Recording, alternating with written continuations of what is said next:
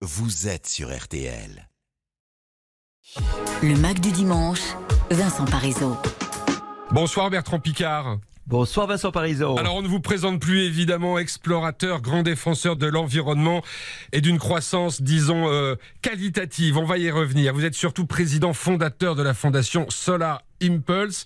On le rappelle, le premier avion à avoir effectué un tour du monde sans carburant ni émissions euh, polluantes est d'ailleurs exposé à la Cité des Sciences jusqu'au 9 janvier où vous proposez une exposition baptisée Ville de demain. Qu'est-ce que ça veut dire, Ville de demain? Ça veut dire que vous avez imaginé la ville de demain? Nous avons répondu en fait à cette euh, injonction de l'urgence climatique en amenant des solutions, parce que parler d'urgence climatique, ça déprime tout le monde, ça angoisse tout le monde si on ne parle pas de solutions. Mmh. Ça veut dire Alors que nous nous sommes basés sur les plus de 1500 solutions répertoriées dans le monde par la Fondation Solar Impulse pour en montrer une sélection qui peuvent décarboner les villes. Parce que les villes, il faut bien voir que c'est plus de 80% des émissions de CO2 dans le monde. Donc, c'est là qu'il faut commencer, sur tous les plans, sur le plan de l'énergie, de la construction, des déchets, de la mobilité, et des solutions pour cela seront exposées, histoire de montrer que l'action est possible et qu'il ne faut pas désespérer. Alors, on, on va y venir à ces solutions. Vous allez peut-être nous en présenter quelques-unes, mais je voudrais juste revenir sur ce que vous disiez en préambule. Le pire aujourd'hui, c'est de parler d'une écologie qui ne donne pas envie. Ça me fait très peur parce que les écologistes, les amoureux de la nature, ils savent qu'il faut faire des efforts et ils le font et bravo et tant mieux. Le problème, c'est que les grands décideurs de ce monde, dans les gouvernements, dans les grandes entreprises, ont un autre langage. Ils ont le langage de la création d'emplois, ils ont le langage du développement industriel, de la prospérité économique, et si on leur parle simplement de protéger l'environnement, en leur montrant une image rébarbative de l'écologie, ils vont résister, ils vont s'y opposer, comme ils l'ont fait depuis 50 ans.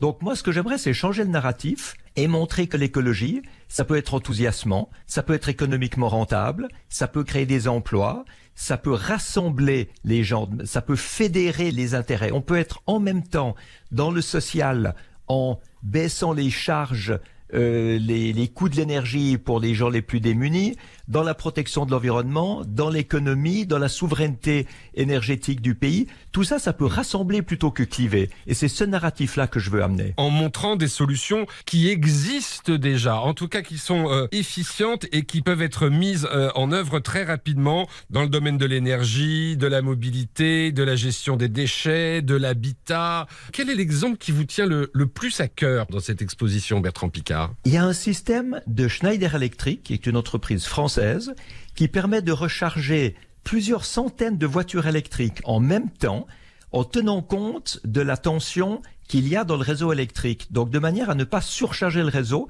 on donne à chaque voiture exactement ce qu'il lui faut au bon moment. C'est quelque chose qui existe aujourd'hui et qu'on pourrait utiliser. Pourquoi on ne le bah, met pas en œuvre? Mais parce qu'il y a une paresse, il y a une inertie. Vous savez, il y a beaucoup de gens qui sont arrivés au constat que c'est plus simple de rien faire que de faire quelque chose.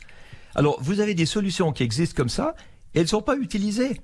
Et nous, ce qu'on veut, c'est justement qu'elles soient davantage utilisées. Dans la construction, vous avez un système que je trouve extraordinaire qui vient d'une entreprise européenne qui s'appelle Beckert. Ce sont des agrafes en acier qui sont mélangées au béton de manière à pouvoir remplacer les armatures en fer. L'utilisation de ce système qui s'appelle Dramix, ça permet d'utiliser moins de béton d'être beaucoup plus solide, beaucoup plus durable. Et puis sur le plan de la mobilité. Oui, ça c'est très important une évidemment. Société la française très très élégante qui permet de remplacer la roue avant du vélo par un système clé en main qui le transforme en vélo électrique. Ça vous permet de transformer votre vélo en électrique sans avoir besoin d'en racheter un. Aujourd'hui, ça existe. On peut transformer son vélo classique en vélo électrique simplement en achetant, euh, j'allais dire, un petit appareil. Oui, je, juste la roue avant. C'est mmh. une roue avant connectée. Mmh. Et ça s'appelle T-Bike. Les solutions existent. Il faut absolument les utiliser, que les autorités politiques ou administratives doivent passer à la vitesse supérieure. Mais est-ce qu'il y a Ça du répondant au niveau faut- des politiques, Bertrand Picard? Alors, trois solutions qu'on leur proposait ont été incluses dans la loi de l'encouragement aux énergies renouvelables. C'est l'agrivoltaïsme, les panneaux solaires flottants et la géothermie urbaine. Et maintenant, nous amenons encore des solutions pour la loi sur l'industrie verte. Et il y aura encore une nouvelle loi sur les énergies renouvelables et sur l'efficience énergétique, pour laquelle nous avons aussi beaucoup de solutions. Les choses bougent, mais pas du tout assez. Et c'est pour ça que je pense que ce qu'il faut faire, c'est montrer que le but aujourd'hui, c'est pas simplement de décarboner ou de lutter contre les changements climatiques. Le but est de moderniser nos infrastructures. Et ça, on va pouvoir le voir concrètement donc en allant à la Cité des Sciences de la Villette pour cette exposition Ville de demain. Et en plus, on pourra admirer votre avion Solar Impulse avec lequel vous avez fait le tour du monde sans aucune émission euh, polluante et sans carburant. Merci beaucoup Bertrand Picard. Avec plaisir, merci beaucoup. Au revoir.